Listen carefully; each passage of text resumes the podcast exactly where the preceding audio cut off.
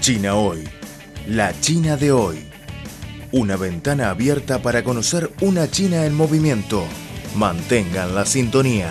Todo sobre China en China Hoy.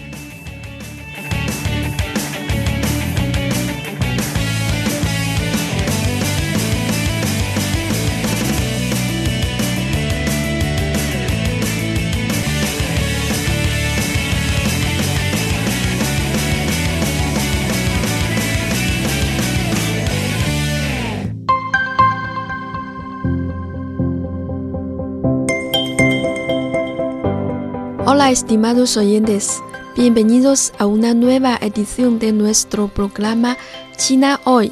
Les saludamos cordialmente desde Beijing, capital de China. El 19 de octubre de 1950, a petición de la República Popular Democrática de Corea, las fuerzas de voluntarios del pueblo chino cruzaron el río Yalu para evitar la lucha de la República Popular Democrática de Corea hasta que se firmara una tregua en 1953. Un total de 2,9 millones de soldados de voluntarios del pueblo chino entraron en la batalla y 197.653 de ellos sacrificaron sus vidas en la guerra.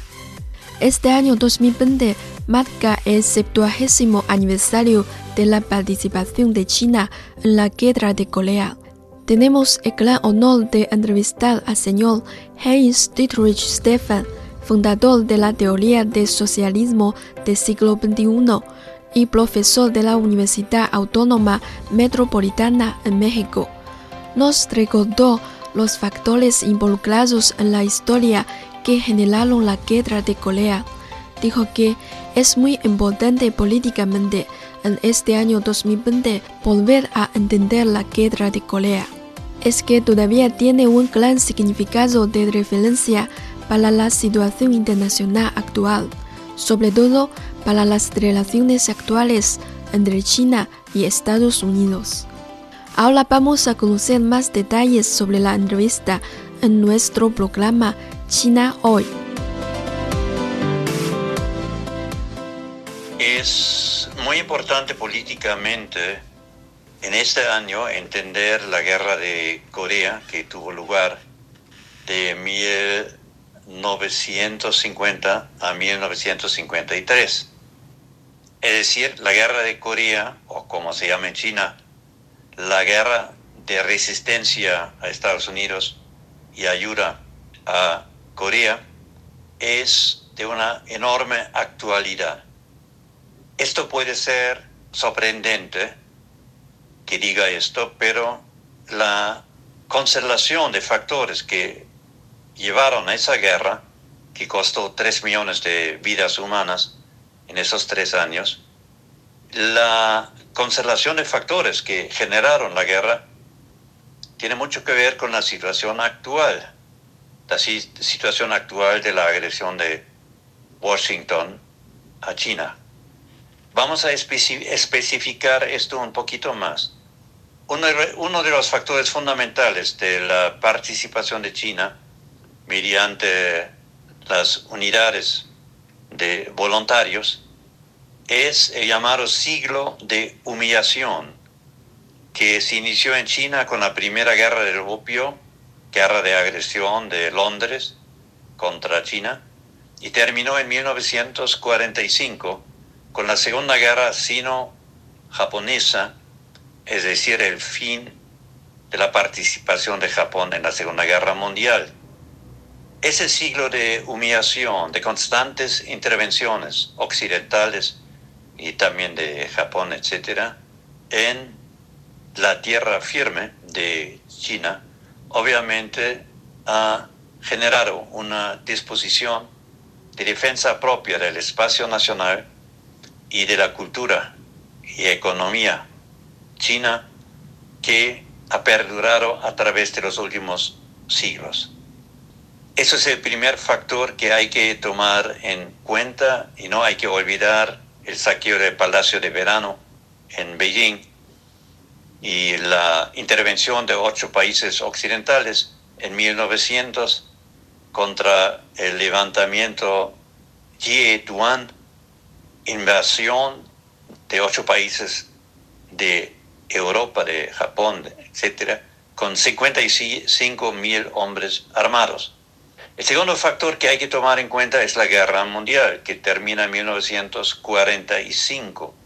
La guerra mundial termina prácticamente entre una gran separación de la alianza contra Hitler que se había hecho entre la Unión Soviética, la principal potencia socialista del momento, y los países capitalistas como Estados Unidos, Gran Bretaña, etc.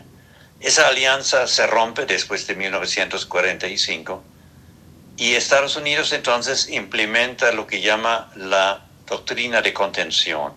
¿Contener a quién? Contener a la expansión del socialismo que en muchas partes del mundo era el deseo de los pueblos.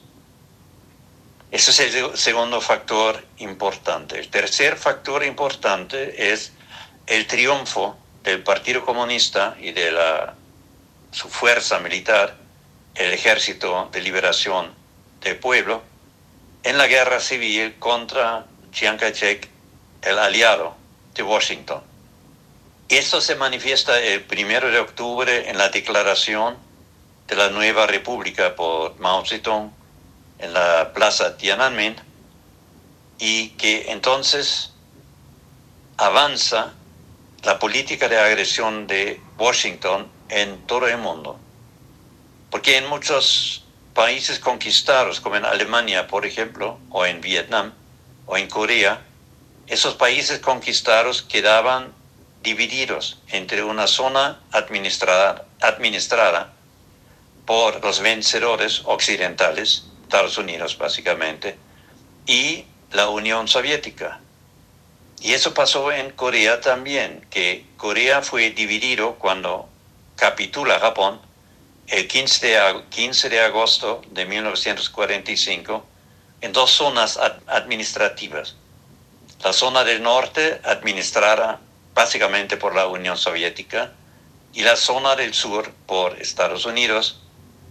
Y esa división de la nación coreana se da a lo largo del meridiano 38, a la mitad del país más o menos. El siguiente eh, factor que lleva a la guerra es que el dirigente de Corea del Norte, Kim Il-sung, propone al sur elecciones nacionales para la reunificación del país. Eso es el 7 de junio de 1950 pero esa propuesta de reunificación es rechazado por el dictador estadounidense, proestadounidense que gobierna en el sur, sin manera, y entonces Kim Il-sung decide reunificar el país por la fuerza y a dos semanas y media después del rechazo de la llamada elecciones nacionales, Corea del Norte interviene militarmente el sur. Y en pocas semanas está a punto de conquistar Seúl en el sur. Y Estados Unidos interviene y cruza la línea del meridiano 38 y se acerca a la frontera con China cerca del río Yalu. Mao entonces, apenas un año de la terminación de décadas de guerra civil en China contra la Kuomintang y también, por supuesto, contra los ocupantes japoneses. A un año del fin de ese periodo de guerra, decide proteger el espacio chino y participa en la guerra contra los aliados. Estados Unidos, cuando ve que va a perder la guerra en Corea, utiliza el chantaje nuclear y en 1950 el presidente Truman dice públicamente que se está considerando activamente utilizar armas nucleares contra blancos chinos en la guerra de Corea. Y en 1953 el presidente Eisenhower repite la amenaza y dice que si China no acepta negociaciones para terminar la guerra, van a usar de parte de Washington armas nucleares contra China. Y después hay amenazas nucleares semejantes contra el gobierno y el pueblo de China Popular relacionado con la isla de Taiwán. Entonces, la amenaza nuclear, la amenaza de guerra contra China por aspiraciones geopolíticas del imperialismo siempre ha existido y por lo tanto, con razón, China ve a Estados Unidos como el principal protagonista de la continuación del siglo de humillación. Y por supuesto, hay también un elemento clave en eh, todo ese conflicto de mucho tiempo, que es la diferencia entre un sistema socialista comunista como en China y un sistema capitalista imperialista como en Estados Unidos. Y últimamente, bajo el presidente Trump, la agresión contra China se ha intensificado, la agresión tecnológica contra Huawei, contra WeChat, contra eh, la Belt and Road Initiative en Hong Kong, la supersión, el fomento de tensiones independentistas en Taiwán, etc. Y por lo tanto, el presidente Xi, un líder tan extraordinario y pensador estratégico como Mao Zedong en su momento, tuvo que declarar la necesidad de un nuevo modelo de desarrollo chino, el modelo de la doble circulación, el desarrollo interno, junto con la autoconfianza y la autoaseguración de la evolución de China por las fuerzas propias. Eso es un elemento clave de toda la política del Partido Comunista desde su fundación. Y esto ha sido ahora reactivado por el presidente Xi con gran conciencia histórica, porque nuevamente la agresión de Estados Unidos del imperialismo occidental que se dio en Corea y después en Vietnam, etcétera, se ha intensificado hoy a tal grado que recordar el conflicto de Corea y la derrota de la agresión militar de Washington es necesario para parar nuevas aventuras del Pentágono y de la clase dominante de Estados Unidos. Para impedir la guerra hay que utilizar la autodefensa adecuada que hace incosteable e imposible la futura agresión, sea en alta tecnología, sea en finanzas, sea por lo militar que Washington está acariciando ahora. No cabe duda que nuevamente va a ser derrotado, tal como fue derrotado bajo la dirección de Mao Zedong en 1950-1953 o bajo la conducción de Ho Chi Minh en Vietnam. Amigos, hasta aquí terminamos nuestro programa de hoy. Hasta la próxima.